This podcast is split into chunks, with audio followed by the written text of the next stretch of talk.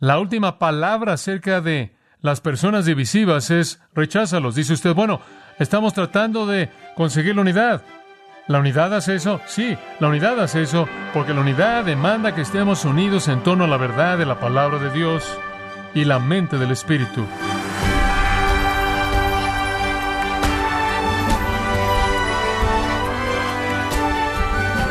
Nos da mucho gusto que nos acompañe en este su programa Gracias a vosotros con el pastor John MacArthur. Cada uno de nosotros interactúa con familia, compañeros de trabajo, amigos y otras personas a lo largo del día.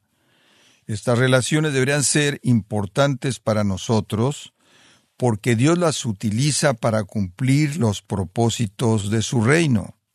Pero ¿cuál es la clave para causar un impacto relevante en sus vidas? El día de hoy el pastor John MacArthur en la voz del pastor Luis Contreras nos enseñará cómo Dios utiliza nuestra conducta piadosa para hacer visible su gloria. Todo esto en la serie Una alternativa radical para el activismo político en gracia a vosotros. Abra su Biblia en Tito capítulo 3. Y vamos a estar viendo los versículos finales, versículos 9 al 15. Simplemente algunos comentarios de conclusión por parte del apóstol Pablo, ya habiendo presentado el argumento completo del libro mismo. Si yo fuera el líder responsable de muchas congregaciones como Pablo lo fue, porque hubieron muchas ciudades y muchas congregaciones en la isla de Creta, si yo fuera responsable de guiar y dirigir y liderar y equipar a un joven para que supervisara a esas iglesias jóvenes y frágiles, si yo fuera responsable de fortalecer una iglesia en medio de una cultura pagana muy violenta, si yo tuviera la responsabilidad de armarlos en contra de los falsos maestros y la impiedad y la confusión y la autoridad mala, si yo tuviera la tarea de tratar de guiarlos a la pureza y a la santidad y a la virtud y a la madurez, si fuera mi responsabilidad asegurarme de que estuvieran aislados de la maldad del mundo que los rodeaba, mientras que al mismo tiempo alcanzaran ese mundo malo con el Evangelio de Jesucristo. Si toda esa fuera mi tarea, creo que habría escrito una carta más larga. Podría haber escrito un libro, podría haber escrito muchos libros. Y me sorprende que con todo eso como responsabilidad, el apóstol Pablo ha concluido todo esto en tres capítulos Tres capítulos breves, en el mejor de los casos. Él fue tan breve, sin embargo fue tan directo, y él se enfocó en los asuntos más necesarios. Y de nuevo esto demuestra la mente del Espíritu de Dios, quien con una economía de palabras puede decir todo lo que necesita ser dicho. Pero si fuéramos a resumir esta epístola entera en tan solo una afirmación, probablemente tendremos que escoger la afirmación en el capítulo 2 y versículo 10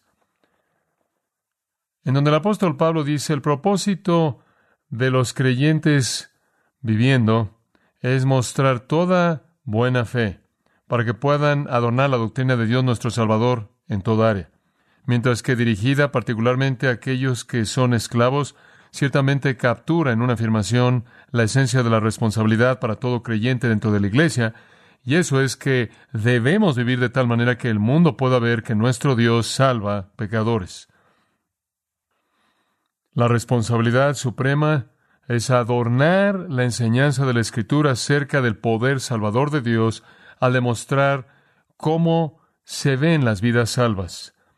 Debemos vivir de tal manera que la palabra de Dios no sea deshonrada. Debemos vivir de tal manera que los críticos de la fe cristiana sean callados porque no tienen nada que decir de manera negativa de nosotros. Debemos vivir de tal manera que esa enseñanza que dice que Dios salva a pecadores de su pecado sea verificable de manera visible por nuestras vidas.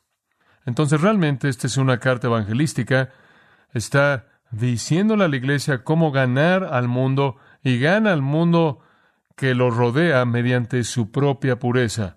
Y entonces la enseñanza más grande del evangelismo es enseñanza de la santidad y virtud, de integridad y pureza y honestidad en la vida cristiana. Si la iglesia va a afectar al mundo perdido, pero no ser afectado por el mismo, busca la santidad, la cual la mantiene pura y le da su impacto en términos de su testimonio. Ahora, simplemente reduciendo ese concepto, básicamente se reduce en esta epístola a relaciones. Relaciones. En el capítulo 1 usted tiene la relación que es necesaria entre la gente y su Dios y que va a ser dirigida y guiada por el liderazgo cristiano apropiado.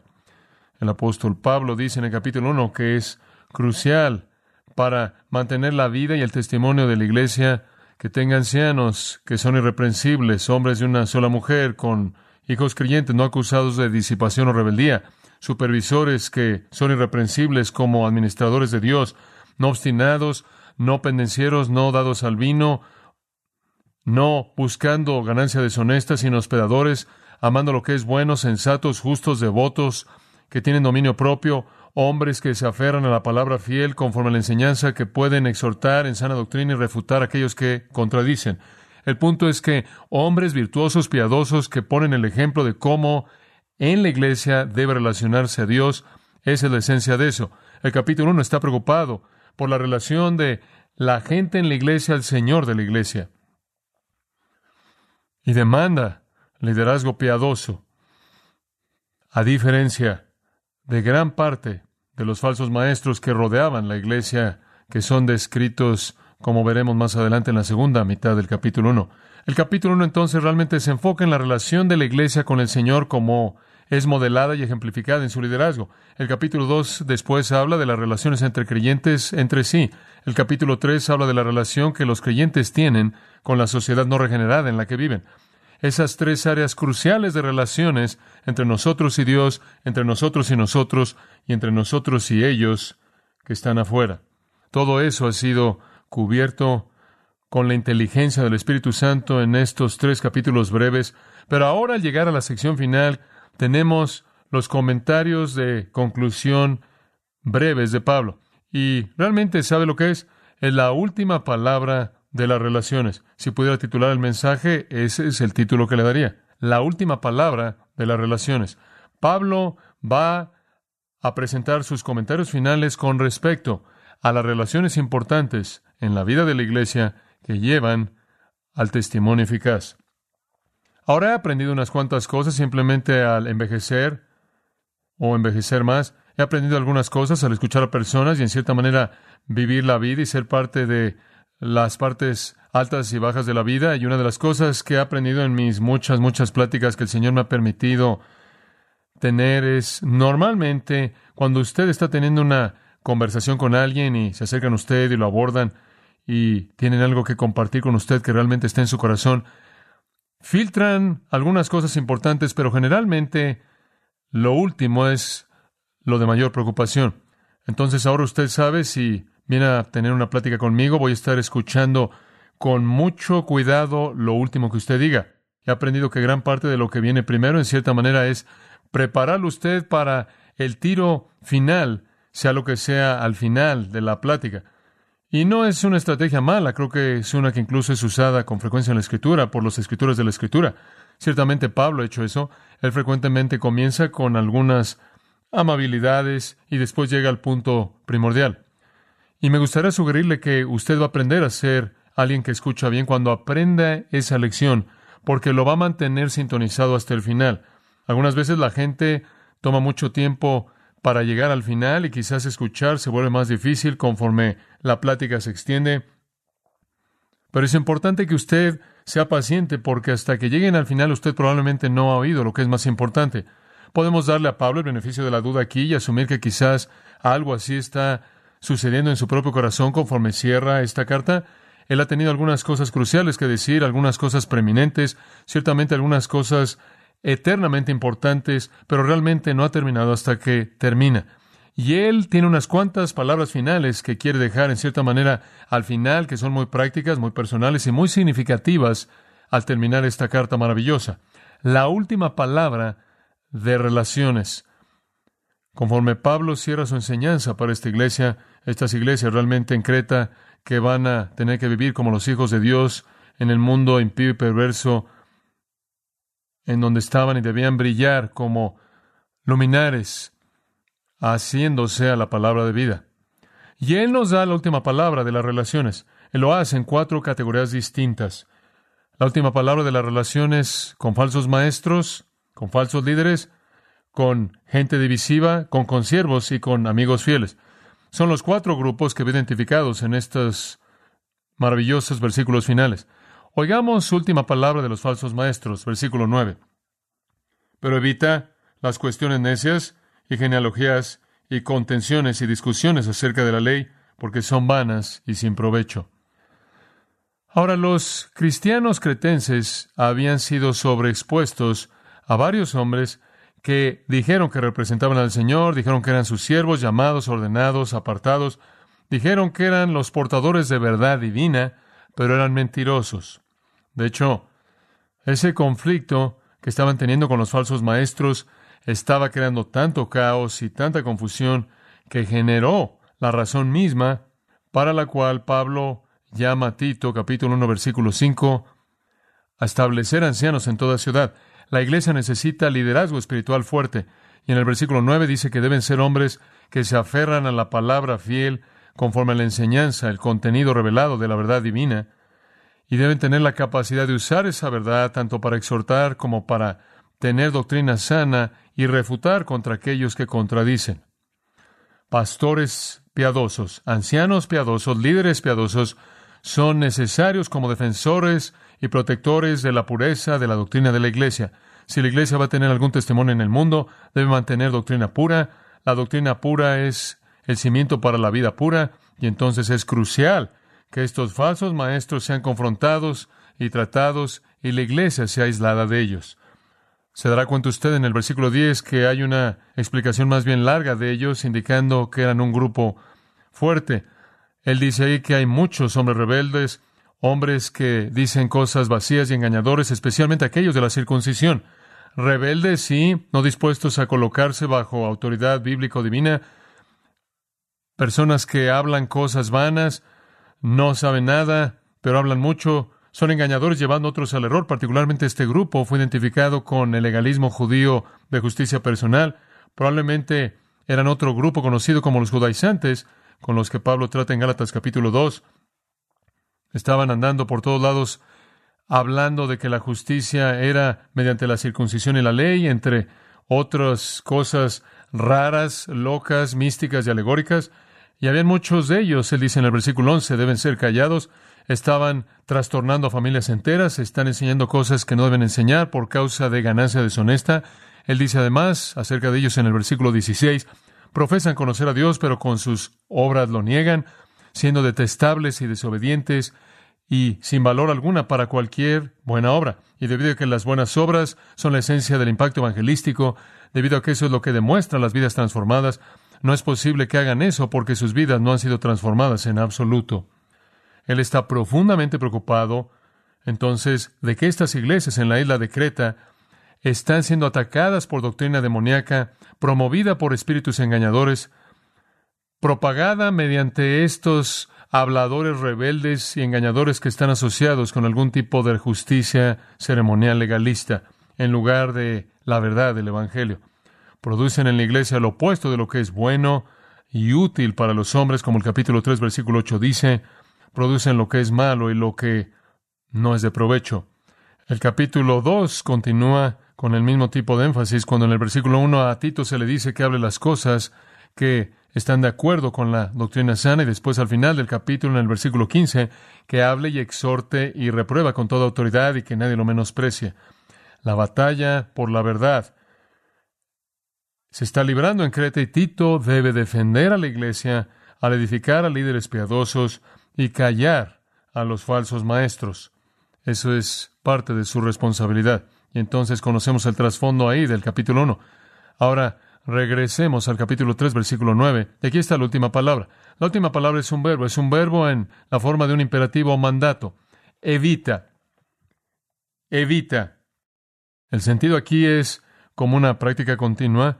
El verbo literalmente significa tratar a alguien con indiferencia, con menosprecio, darle la espalda a ellos y, de hecho, ir en la dirección opuesta. De hecho, voltearse con el propósito de evitar a alguien o algo.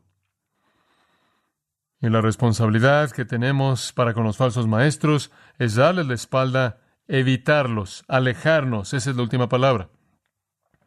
Él los categoriza en cuatro categorías diferentes, dándonos algunos componentes de su error.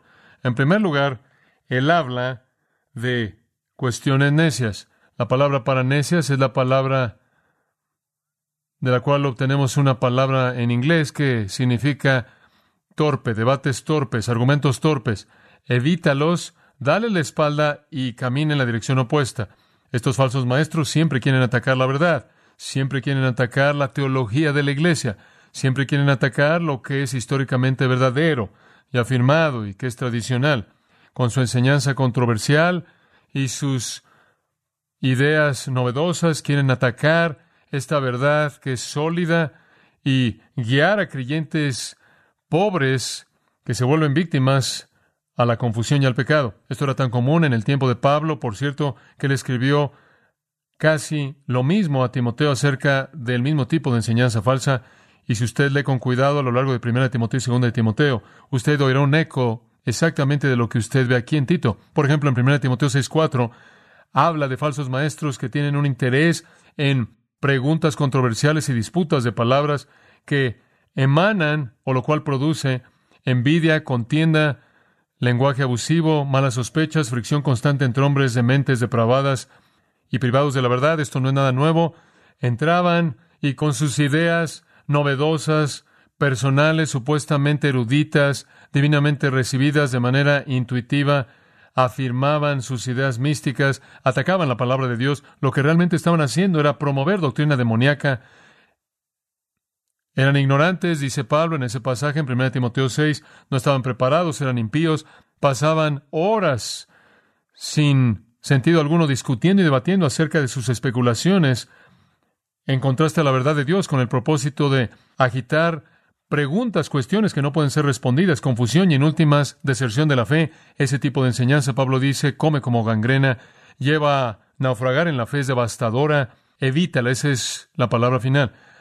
Una vez que es expuesta por lo que es y confrontada por lo que es, no le dé plataforma, no escuche eso como si fuera verdad siendo enseñada por aquellos que representan a Dios, dele la espalda y vayas en la dirección opuesta. Conforme estaba pensando en eso, estaba meditando en esto, me pregunto si Dios está manteniendo algún tipo de registro de cuántas horas y cuántos años y cuántas vidas de cristianos han sido perdidas a propósitos reales del reino, actividad redentora real, a evangelismo real, discipulado y ministerio espiritual, mientras que debaten a necios y sus mentiras, con frecuencia llamándola erudición, algo académico, cuando las almas de los hombres ruegan por oír el Evangelio. En 2 Timoteo capítulo 2, versículo 14, Pablo,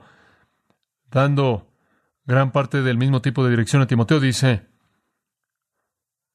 Mándale solemnemente en la presencia de Dios a que no contiendan sobre palabras que es inútil y lleva a la ruina de los oyentes. En el versículo 16, evita palabras profanas y vacías, solo lleva más impiedad. En el versículo 14 lleva a la ruina.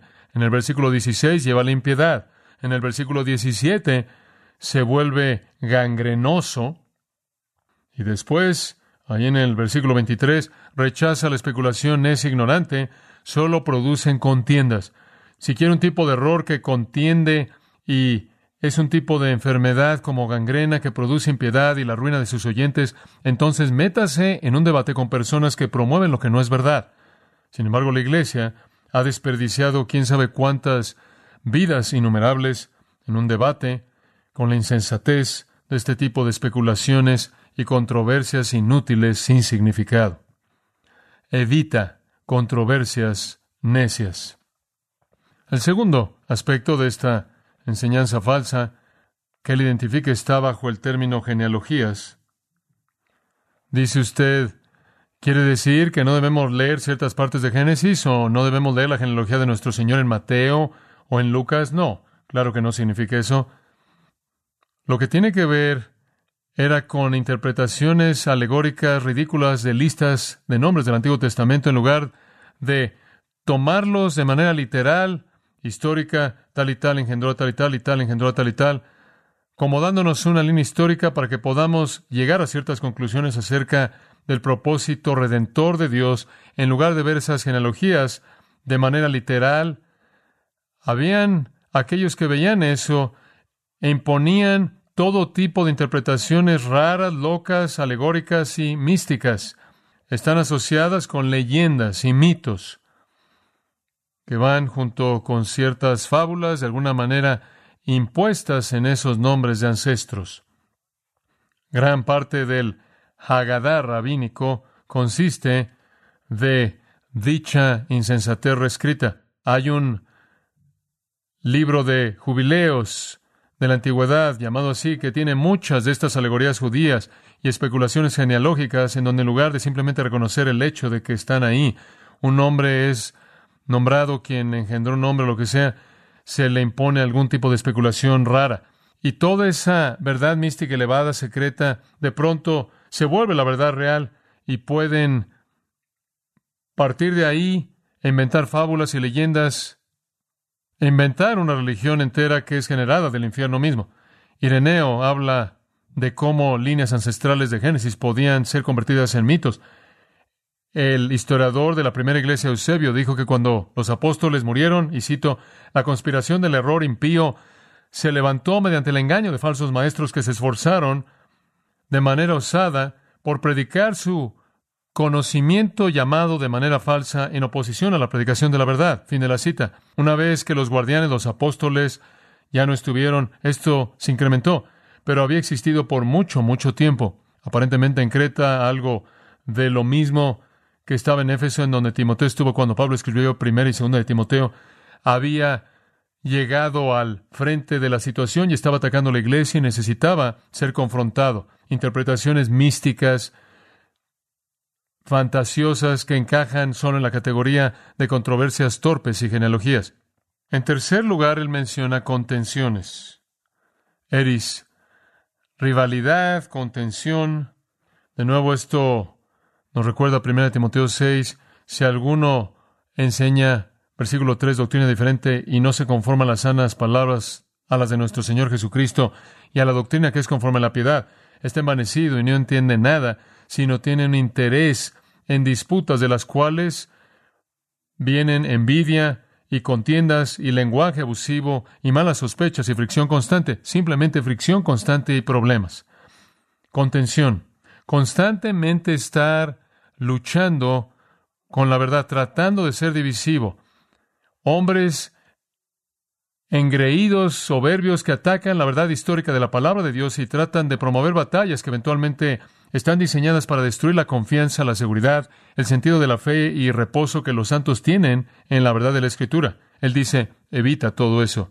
Y después él lo ve de una manera incluso más específica en una pequeña cuarta categoría, discusiones acerca de la ley pelea literalmente acerca de la ley. Usted recuerda ya atrás en 1 Timoteo capítulo 1 que el apóstol Pablo identifica algunos falsos maestros que querían ser maestros de la ley, querían estar involucrados en discusión sin fruto, argumentos sin dirección. Querían ser maestros de la ley, pero no entendían ni lo que estaban diciendo ni los asuntos de los que estaban haciendo afirmaciones con confianza. Eran dogmáticos acerca de lo que no conocían. Muy común aparentemente en esos tiempos buscaban prominencia como maestros, buscaban, mediante sus sutilezas novedosas y sus alegorías distorsionadas y su legalismo y sus interpretaciones místicas, ser exaltados como aquellos que tenían el tipo de conocimiento elevado, que entiende lo más profundo de Dios, y a partir de ahí ganaban prestigio, prominencia, favores sexuales, como también dinero. No obstante, eran completamente ignorantes, como la Escritura lo señala. Cuando usted se encuentre con cualquiera de esas cosas que ataca la palabra de Dios, cualquiera de estas controversias necias, cualquiera de estas especulaciones místicas alegóricas, cualquiera de estas cosas que son meros argumentos y disputas acerca de las cosas de Dios, Él dice, evítalo, déle la espalda y camine en la dirección opuesta. Los mismos demonios están detrás de todo esto. Todo es doctrina demoníaca promovida por espíritus engañadores mediante mentirosos hipócritas. Él dice, dale la espalda y camina en la dirección opuesta. No hay virtud en quedarse ahí para oír lo que tienen que decir. Ataca, arruina la fe, come como gangrena, lleva la impiedad. No sé cuántas veces He repetido ese énfasis en particular a partir de este púlpito a lo largo de los años y le he advertido a jóvenes, conforme escogen una universidad y conforme escogen un seminario al cual acudir, que se aseguren de que no están en desobediencia a este mandato claro de la palabra de Dios, porque van a ir y lo que va a ocurrir será la devastación misma prometida. No descienda al nivel de su ignorancia al estar discutiendo y contendiendo con ellos. Muestre el error, entienda el error, siga proclamando la verdad. La verdad como la estudiamos la última vez en los versículos 4 al 7. Cualquier persona que ataque eso no es digna de ser oída. Tanto los errores doctrinales como el formato de contiendas interminables es un desperdicio de tiempo y un desperdicio de energía que aflige a Pablo. El enfoque positivo es lo que la escritura llama. Entonces, la última palabra de Pablo acerca de los falsos maestros es evita.